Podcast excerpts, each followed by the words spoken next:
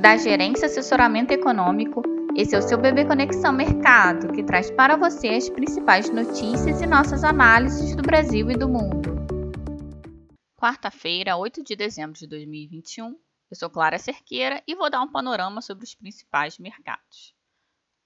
No exterior, o dia de agenda fraca entre os indicadores, apenas temos o relatório de empregos JOLTS e os estoques semanais de petróleo nos Estados Unidos, Quanto aos discursos, falarão pela manhã diversos membros do BCE. Ontem, pesquisadores da África do Sul informaram que a Omicron é mais resistente à imunidade produzida pela vacina Pfizer-BioNTech. Segundo o chefe do laboratório de Durban, onde foram realizados os estudos, a perda de proteção imunológica é robusta, mas não completa. No entanto, evidências disponíveis até o momento apontam que a nova cepa tende a ser mais transmissível, porém menos fatal. Mas o infectologista Anthony Fauci também reforçou que ainda é cedo para determinar com precisão a severidade da mutação, o que deverá ser possível apenas nas próximas semanas. Na Alemanha, o parlamento elegeu Olaf Scholz como novo chanceler do país, encerrando oficialmente o mandato de 16 anos de Angela Merkel, à frente da maior economia da Europa. Guindos, do BCE, voltou a dizer que a inflação da Europa pode durar mais do que o esperado. Disse que a economia da zona do euro desacelerou por conta dos gargalos de oferta e que não vê a Ômicron como potencial de descarrilhar a recuperação econômica.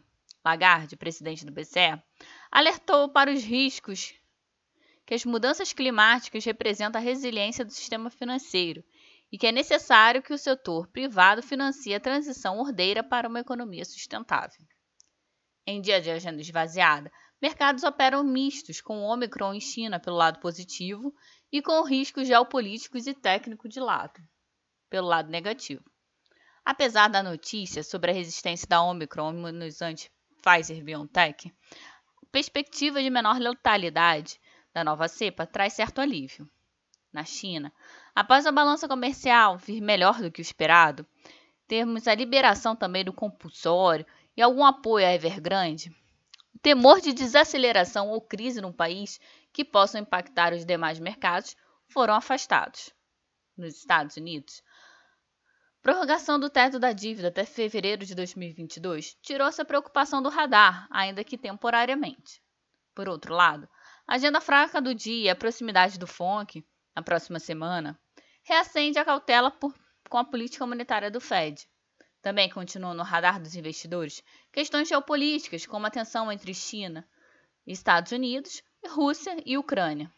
Assim, as bolsas e o yields dos treasuries tendem a operar em baixa, face aos riscos geopolíticos e realização técnica, enquanto o dólar fica enfraquecido com, o, com alívio da pela Omicron e pelas medidas da China de apoio ao setor imobiliário no Brasil. Em pronunciamento em conjunto, os presidentes da Câmara, Arthur Lira, e do Senado, Rodrigo Pacheco, anunciaram a decisão de promulgar parcialmente a PEC dos precatórios, o que deve ocorrer ainda hoje. Segundo Lira, toda a parte divergente do texto será anexada a uma PEC pronta para ser apreciada no plenário, cuja expectativa é de que ocorra na próxima terça-feira, dia 14.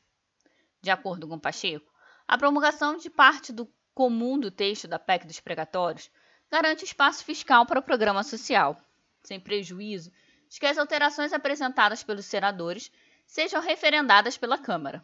Segundo ele, os pontos em comum garantem apenas o espaço fiscal de 62,2 bilhões de reais, porque só incluem a mudança de cálculo do teto.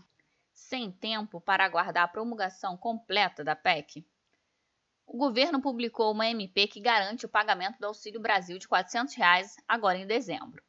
O valor da liberação do crédito será de 2,67 bilhões de reais e os recursos que virão das sobras do auxílio emergencial vão completar o novo valor do benefício.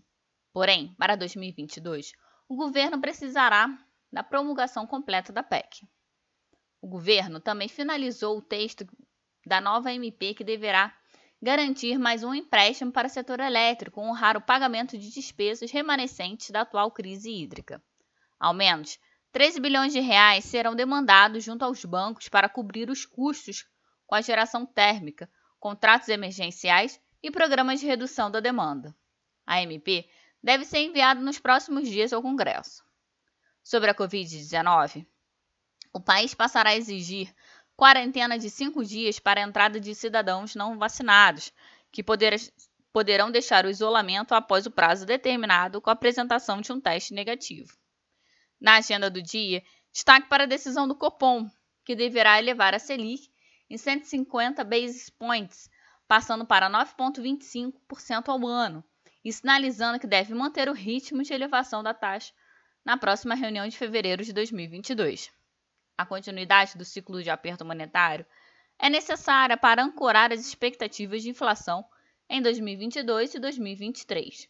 No mais, teremos a divulgação de vendas no varejo referente a outubro. Para o dia, os ativos locais devem continuar apresentando uma dinâmica volátil, com os investidores avaliando as informações mistas sobre a variante Ômicron do coronavírus, dentre outras questões externas. No fronte interno, a promulgação parcial da PEC dos precatórios contemplará a mudança do índice de correção do teto de gastos, que abrirá o espaço fiscal para acomodar os gastos com o Auxílio Brasil. Mas um dos pontos que não terá promulgação imediata é a criação do subteto para o pagamento de precatórios.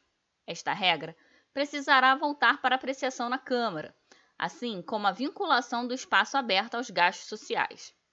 Outro ponto que pode ser promulgado ainda hoje são as regras para o parcelamento das contribuições previdenciárias dos municípios. Sendo assim, diante da expectativa pela promulgação fatiada da PEC dos precatórios, em meia agenda mais fraca e no compasso de espera pela decisão do Copom, acreditamos numa sessão mais positiva para os ativos. No entanto, o ambiente exterior pode limitar parte desse alívio. Um bom dia e bons negócios.